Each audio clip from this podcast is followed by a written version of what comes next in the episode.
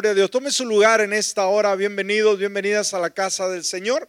Como siempre es un gusto poder verles, poder saludarles, saber que está bien y está en el lugar de la presencia del Señor. Amén.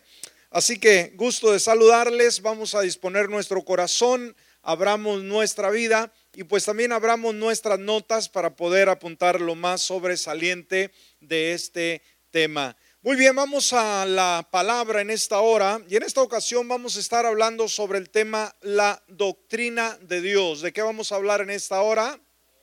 La doctrina de Dios. Y vamos, obviamente no vamos a ahondar en toda la doctrina de Dios, vamos a ver una parte muy importante, muy elemental, eh, que obviamente va relacionada al tema del discipulado. Así que de eso vamos a estar Ah, viendo en esta hora. Ahora, a través de este tema, amada iglesia, pues obviamente se persigue un objetivo.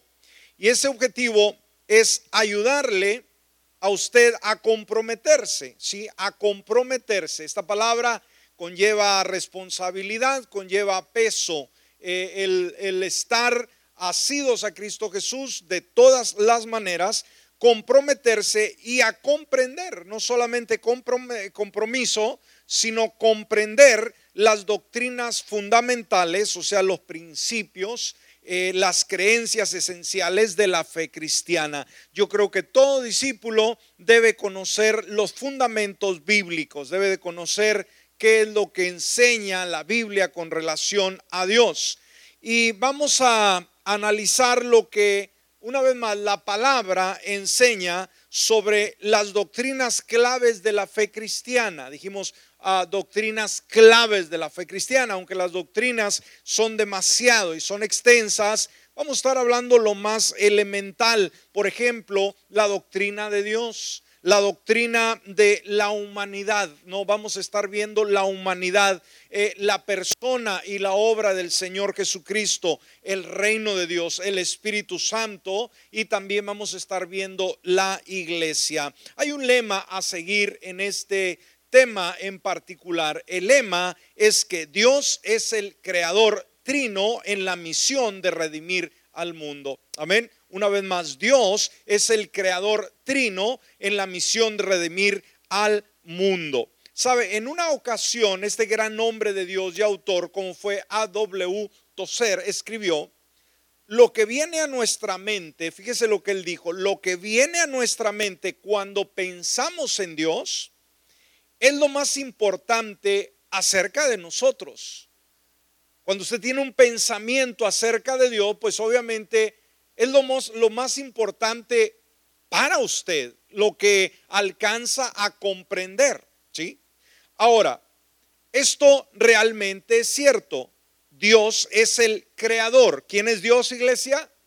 El creador. Pero no solamente es el creador, sino también es el sustentador. ¿Quién es Dios? Creador y sustentador de qué? De todas las cosas. Amén. ¿De qué dijimos? De todas las cosas. Por lo tanto, no podemos ser algo ni lograr algo que trascienda nuestra relación con Dios.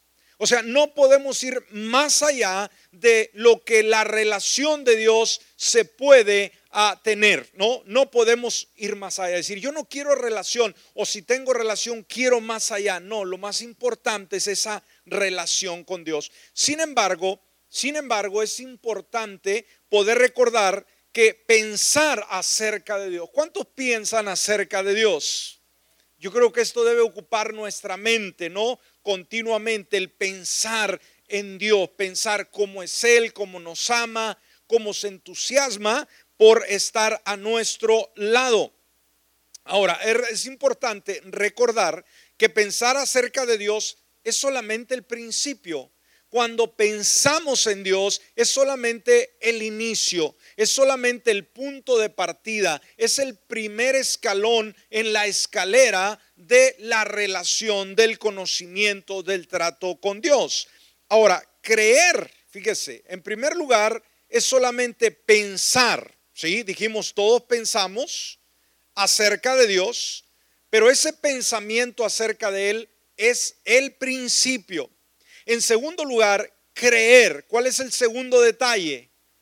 Creer, no solamente pensar en Dios, creer en Dios, o sea, creer la información acerca de Dios en nuestra mente es solo una parte de formar una relación con Él. Una vez más, creer la información acerca de Dios en nuestra mente es solo una parte de formar una relación con Él.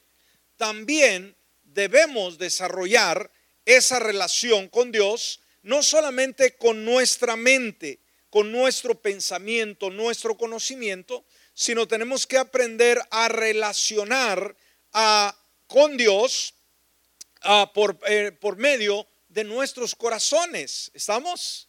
No solamente mente, no solamente idea, sino ahora relacionarnos mediante nuestros corazones y también obviamente nuestros eh, eh, corazones involucran la voluntad, involucran también nuestras emociones e involucran también nuestros afectos. ¿Estamos aquí? Una vez más, espero que usted esté aprendiendo. Cuando aprendemos a tener una relación con Dios, debemos de aprender a tenerla no solamente en nuestra mente, decir, ¿sabe que hoy pensé en Dios? Pero no es solamente pensar, sino que esos pensamientos no se detengan ahí, sino que bajen al corazón, ¿sí? Capten nuestro corazón. Y obviamente cuando captan nuestro corazón, va, van a estar nuestras emociones y nuestros afectos involucrados. ¿Estamos? O sea, cuando esto hacemos, nos damos cuenta que Dios no es solamente una parte parcial de nuestra vida, sino que, que es un todo en nuestra vida. ¿Estamos entendiendo? Entonces, nuestra relación con Dios de esta manera debe de ser, por ejemplo, cuando, para poner un ejemplo, cómo debe ser nuestra relación, es como la relación semejante al sol. Cuando nosotros analizamos, eh, por ejemplo, el sol, cuando nosotros nos damos cuenta de él, entendemos que el, ah, el sol produce calor. ¿Qué produce el sol? Calor. Entonces, pensemos por un instante, por un momento, en el sistema solar. Ahora, en este momento, concéntrese en el sol. Decir, ahorita no veo el sol porque es de noche, pastor. No, no, en su mente hágase una idea del sol, ¿verdad? Lo ve radiante, lo puede sentir, lo puede ver, lo puede apercibir. Ahora, si el sol, escúcheme bien, si el sol produjese luz, ¿produce luz el sol? Pregunto, en el día, obviamente, ¿sí?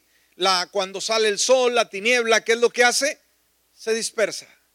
Entonces, algo que nosotros entendemos, obviamente, es el hecho de que el sol produce luz. Estamos conscientes, ¿no?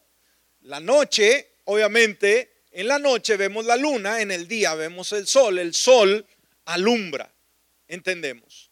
Ahora, eh, si este planeta tuviese solamente luz, ¿está conmigo? ¿Está conectado? Si en este mundo tuviésemos solamente luz solar, ¿qué sucedería con este vasto planeta? ¿Fuera suficiente la luz del sol para sobrevivir? Pregunto. No. ¿Qué pasaría si solamente en este mundo hubiera luz? Una, respuesta muy fácil. Si usted va, por ejemplo, bueno, eh, tal vez usted decía, aquí hace un calor terrible, pero si va, por ejemplo, eh, a, un, a, un, país gélido, a un país eh, tal vez al polo norte, al polo sur, tal vez Alaska, ¿qué reacción tiene el sol ahí? ¿Qué función tiene? Calienta. Amén. Ahora, si solamente el sol brillara, todo el planeta estuviera hecho un desierto de hielo, una plancha de hielo en su totalidad. Habría mucha luz, mas sin embargo le faltaría otro ingrediente. ¿Cuál es el siguiente ingrediente que el sol transmite, aparte de la luz? el calor. Amén. Ahora, si vamos al, al lado opuesto y si el sol solamente produjese calor, ¿qué pasaría con el resto del planeta? Estuviera en una oscuridad impresionante. Entonces, ah, ¿cuál es lo bueno del sol? Que tenga dos componentes. ¿Cuál es? Luz y calor. Solo la combinación de la luz y el calor sustenta la vida. ¿Me escuchó? Solamente ello. Ahora, aquellos que abrigan una comprensión, por ejemplo, intelectual de Dios, tal vez tengan una doctrina propia. Escúcheme, cuando se tiene a Dios, eh, así como el sol, solamente una luz, una comprensión intelectual, solamente decir, yo sé, yo creo que, que Dios vive, punto. Pero no tienen un fundamento bíblico y no tienen una relación con Dios, tal vez tengan una doctrina que es propia, que Dios es real. Amén. Sin embargo, las creencias no nos harían, escúcheme, el creer que Dios vive, solamente creer, ¿sí? Nada más, no haría absolutamente nada si nosotros no tenemos una relación con el creador del cielo. Amén. Las creencias no nos harían ningún bien si éstas no nos motivan a que sintamos un verdadero amor, ¿sí?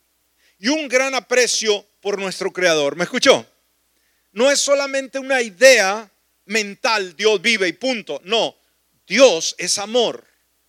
Por lo tanto, debe existir una relación entre el Creador y sus criaturas.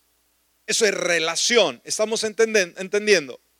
Ahora, de la misma manera, iglesia, la sociedad actual, el mundo que habita este planeta, está llena de personas que tienen buenas, ah, eh, buenos deseos, buenas intenciones, quizás muestran una genuina pasión por los principios, por las ideas espirituales. Sin embargo, escúcheme bien, o sea, tienen una idea de los principios bíblicos, de, de, que hay un creador y que hay que acercarse o, de alguna manera a él. Mas, sin embargo, como no encuentran la verdad, obviamente se desvían esa pasión y esa ah, ah, reverencia que se debe dirigir a Dios, lamentablemente se desvía dirigiéndose a los ídolos muertos.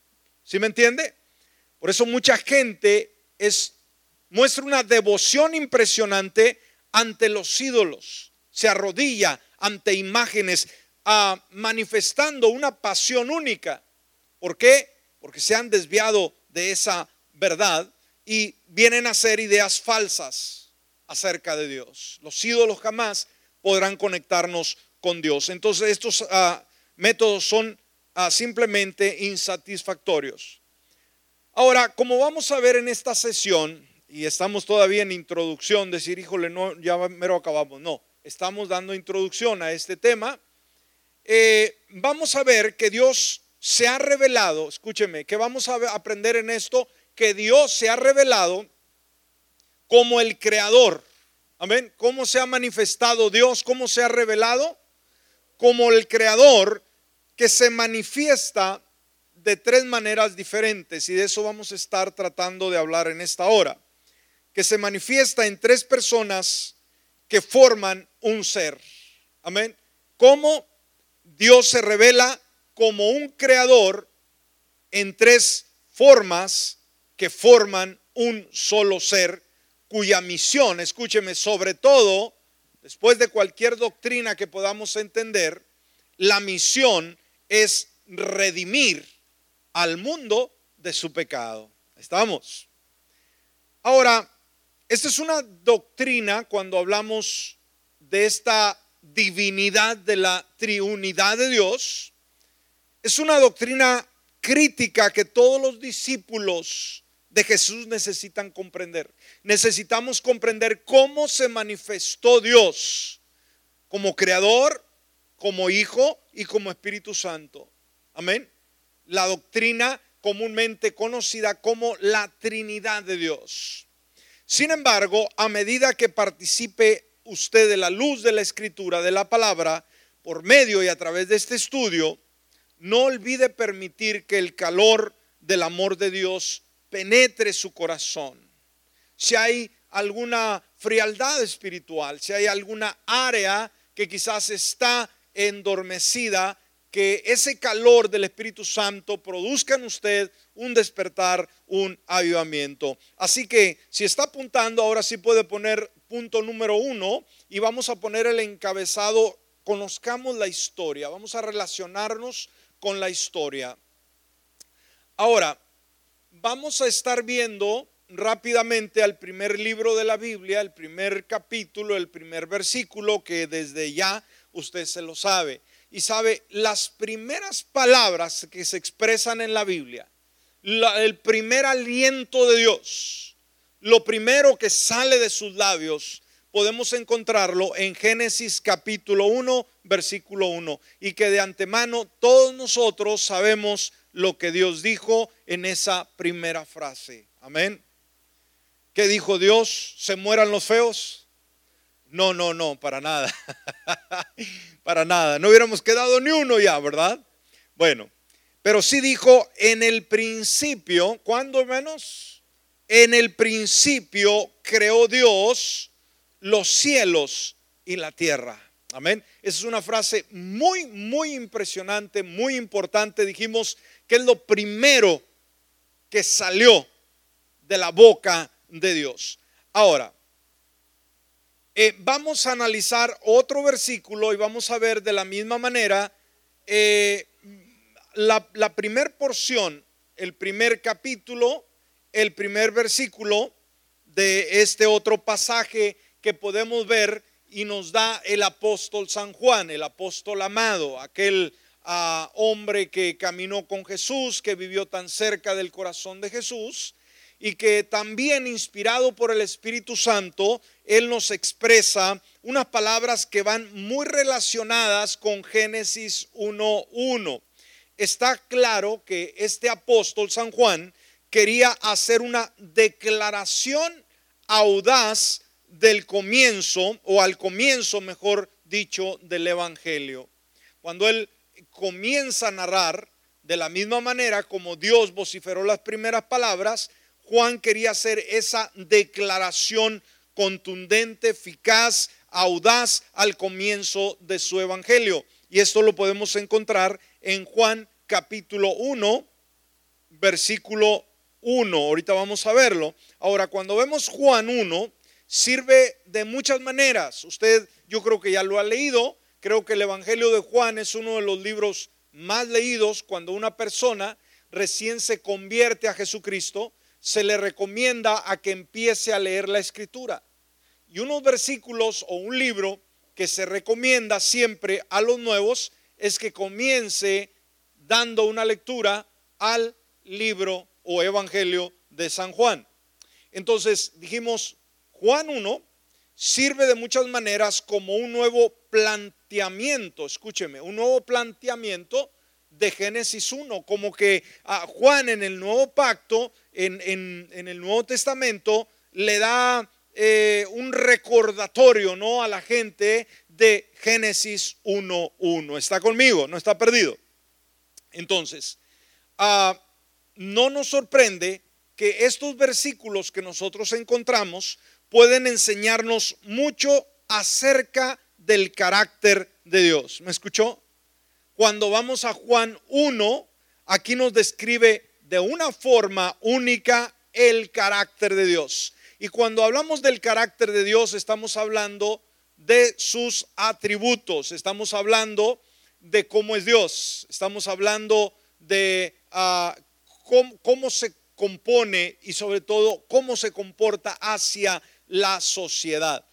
Vaya conmigo a Juan capítulo 1 y vamos a estar leyendo versículos del 1 al 4. Juan capítulo 1, versículos del 1 al 4. Y recuerde, una vez más, Juan se remonta al primer libro de la Biblia, Génesis, al primer capítulo. 1 al primer versículo, ¿ok? Él piensa en ese momento cuando escribe, él piensa en esa escritura. Y dice, en el principio era la palabra. La reina Valera del 60 dice, era el verbo. Amén. Que es la palabra. En el principio era la palabra. Y la palabra, fíjese, era con Dios. Y la palabra era Dios. O sea, en el principio era el verbo y el verbo era con Dios. O sea, la palabra es Jesucristo. De una palabra, perdón, de una forma más clara, en el principio era Jesús. Y la palabra o Jesús era con Dios. Y Jesús era Dios. Ella, dice el versículo 2, era en el principio con Dios. Y luego nos dice el versículo 3, todas las cosas fueron hechas por medio de ella, o sea, de esa palabra. Y sin ella no fue hecho nada de lo que ha sido hecho. En ella estaba la vida y la vida era la luz de los hombres. Una vez más, puede referirse a la palabra, al verbo, a Jesús. En él estaba la vida. Ahora, vamos ahora al versículo del 11 al 14. ¿Lo tenemos?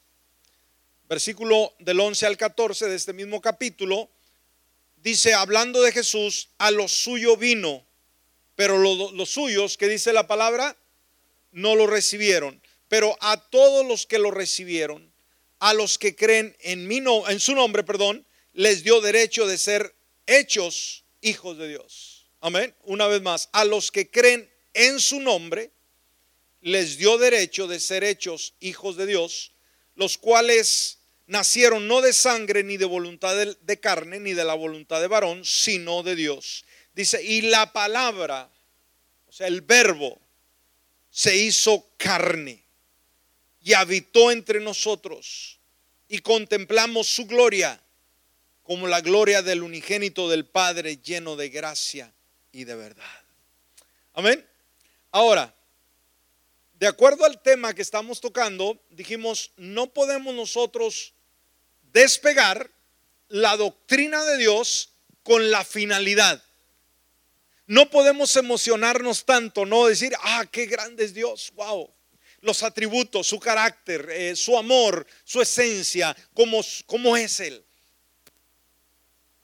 No se detiene ahí. Si nosotros nos maravilla la grandeza de Dios, qué bueno. Pero en este mismo capítulo de Juan, donde nos dice que en el principio era la palabra, donde nos dice que ah, todas las cosas fueron hechas por Él y que por ellas eh, se subsisten y que Él era la luz de los hombres, cuando nos habla de su doctrina, la doctrina de Dios, lo real de Dios, no despega Juan el hecho del versículo 11 al 14, que nos habla sobre no solamente la grandeza, la doctrina de Dios que lo describe, sino también su misión. ¿Sí me explicó? ¿Estamos aquí?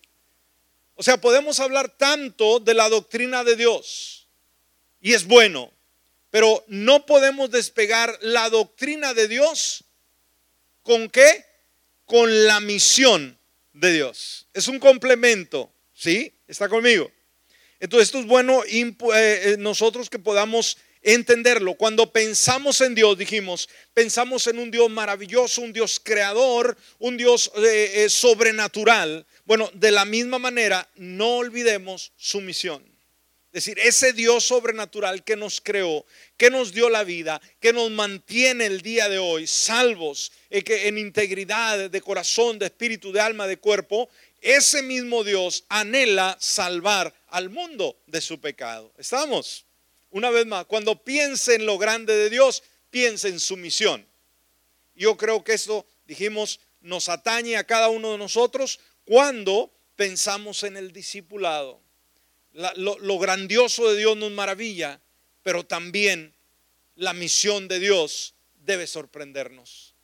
Que el gran amor de Dios que Él tiene por la sociedad. Ahora, en el punto número dos, punto número dos, si está apuntando, Dios es el creador manifestado en tres personas. Como dijimos, Dios es el creador manifestado en tres personas. Ahora, en el primer versículo del Evangelio, que ya hemos dado lectura, Juan obviamente hace una declaración de gran importancia. No, no podemos, cuando Juan abre, dijimos, abre con un broche de oro. E, él no empieza haciendo un comentario leve, sino al contrario, es tan profundo la, la descripción que él hace acerca de Dios. Y qué bueno, ese versículo está impresionante. ¿Estamos?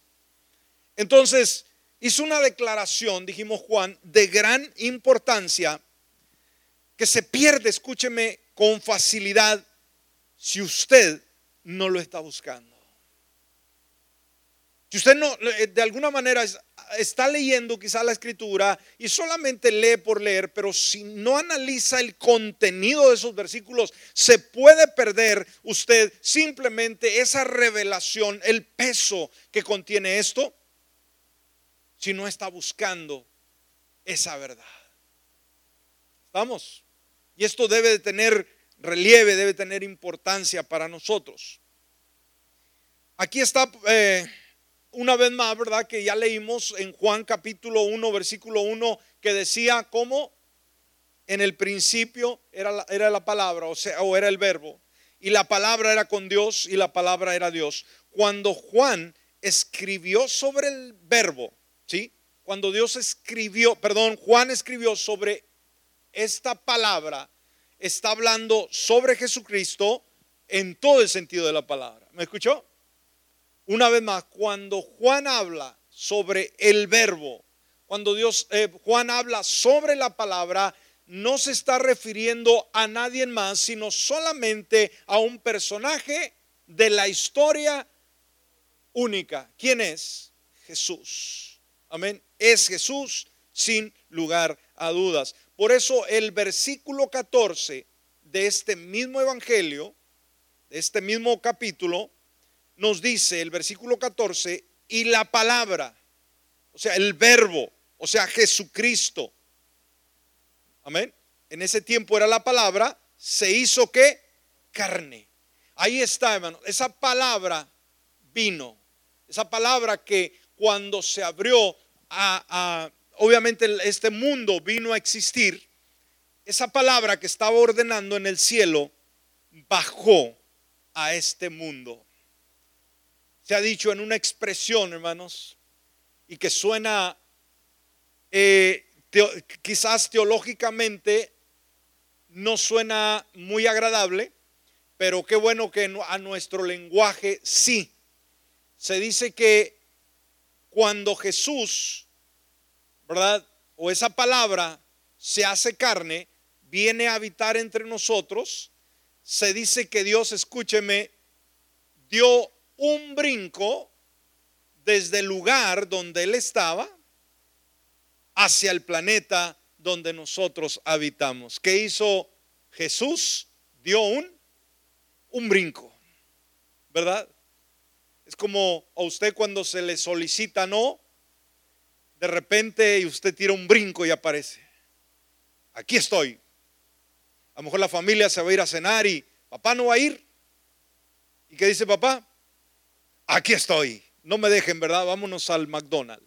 Ok, bueno, Jesús dio un brinco hacia este planeta y la palabra se hizo carne y dice, habitó entre nosotros, o sea, caminó con nosotros y contemplamos su gloria como la gloria del unigénito del Padre lleno de gracia y de verdad. Ahora, ¿quién está escribiendo estas palabras?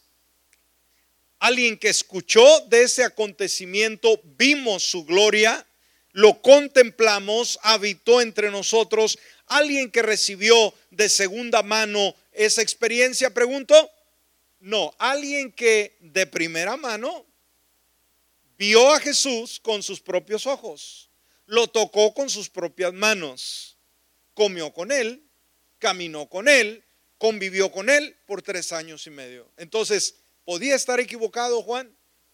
¿Podía estar alucinando? No, simplemente describió lo que él vio. Y este es un, testigo tremendo eh, de, la veracidad de todo lo que vemos en Dios. Así que la decisiva declaración que Juan hizo, obviamente en el versículo 1, es que Jesucristo, esa palabra, ¿quién vino a ser? ¿O quién era? ¿O quién es el día de hoy? Es el Salvador del mundo, pero Jesucristo en toda la extensión de la palabra es Dios. ¿Me escuchó? ¿Qué nos está diciendo Juan? Que Jesucristo es Dios. De acuerdo a este Evangelio, obviamente Jesús y Dios son la misma persona. Amén. Jesús y Dios son la misma persona. Ahora, todo esto, señala un aspecto fundamental, perdón, fundamental de la naturaleza de Dios. Todo esto señala un aspecto que es fundamental. No puede ser ah, eh, algo sencillo, tiene que ser fundamental, algo sólido. Em, él es el Padre. ¿Quién es Dios? Él es el Padre.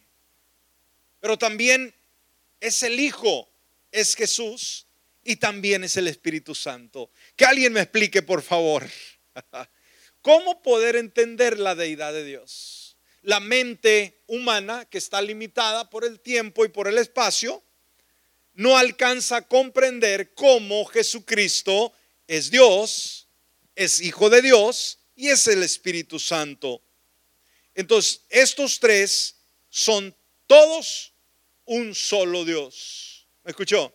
No son tres dioses, no son tres deidades diferentes, no, son tres manifestaciones en un solo Dios juntos forman la deidad que de la nada lo creó todo. Juntos son la deidad que de la nada lo creó todo. Dios no, no, vino y dijo, oh, ya está todo listo, nomás vamos a darle una pulida, ¿no? Alguien ya lo había hecho, Él le dio una pulida, para nada. Cuando Él vio, no había absolutamente nada. Dios es un Dios que empieza desde cero. Dios es un Dios que no necesita ayuda. Dios es un Dios que cuando Él expresa la palabra, lo sobrenatural surge. Amén. Por eso aprendamos a creerle a Él y aprendamos a hablar como Dios habla. Amén. Entonces dijimos, de la nada lo creó todo. Dicho en estas palabras, usted puede describir a Dios como un qué. Amén. Usted puede describir a Dios como un qué y tres quiénes. Un qué y tres quiénes. Él es una esencia. Amén. Dios es una esencia, un ser que existe en tres personas. Así que si alguno le preguntara si Dios es uno en tres, la mejor respuesta es sí. Amén. ¿Entendemos? Esto es importante, que usted lo sepa. ¿Sí? Si alguien le pregunta, ¿es Dios uno en tres, la mejor respuesta es sí, así es Dios. Dijimos, nuestra mente no tiene esa capacidad para poder entender. Alguien podrá preguntar, bueno, si Jesús es Dios y vino a la tierra, ¿quién se quedó en el cielo cuando Él estaba en la tierra? Nuestra mente. ¿Por qué? Porque nosotros entendemos y obviamente nuestra limitación humana debemos de comprender que no podemos estar en todos lados a la misma vez. ¿Me explico? Dios no tiene ese problema para nada. Ahora, déjeme decirle, ni Satanás tiene ese atributo. Satanás, escúcheme, no puede estar en diferentes lugares a la misma vez. Decir, pero, ¿cómo no? Si Halloween se celebra en todo el mundo y donde quiera anda Satanás. No, andan los demonios. ¿Me escuchó? y no anda uno en todos lados, sino hay, hay demonios en las diferentes naciones del mundo. Pero Satanás solamente está en un solo lugar dando órdenes. El Señor Dios Todopoderoso, a diferencia, Él está en un lugar donde está ahorita en su trono sentado. Jesucristo está a la diestra. Amén. Pero Él está, el Señor, no está solamente Ah, de, pensamiento, Él está aquí en esta noche. ¿Me escuchó? ¿Me escuchó? Él está aquí. Y vamos a orar esta noche. Y sabe, porque Él está, está aquí. ¿Qué seguridad tenemos cuando oramos? Que Él escucha lo que nosotros le pedimos. Amén. También debemos saber que si usted se queja, ¿qué pasa? Dios lo va a escuchar. Amén. Entonces usted decide, ¿se queja o usted le cree a Dios? Porque Él está aquí. Muchas veces hablamos como si Dios no estuviera aquí. Y cuando lo vea, yo le voy a decir, no, dígaselo ahorita porque Él está aquí. Y cuando usted sale de su casa, Él va con usted. Porque el Espíritu Santo, dice la palabra que usted, su cuerpo es qué cosa? El templo del Espíritu Santo, es la morada del Espíritu Santo. Cuando usted sale, el Espíritu Santo se va con usted. Cuando usted llega, el Espíritu Santo llega con usted. ¿Lo cree? Amén. Así que así es Dios. Dijimos, es difícil de poder entenderlo, pero vamos a entenderlo a través de la fe. ¿Le parece? Amén. Bueno, vamos a detenernos hasta aquí. En la siguiente vamos a darle la continuación sobre esta linda doctrina. Aprendimos algo en esta hora, iglesia. Amén. Gloria a Dios. Así que ponga siempre atención, apúntelo más sobresaliente y así vamos a adquirir más de Dios. Póngase de pie en esta hora.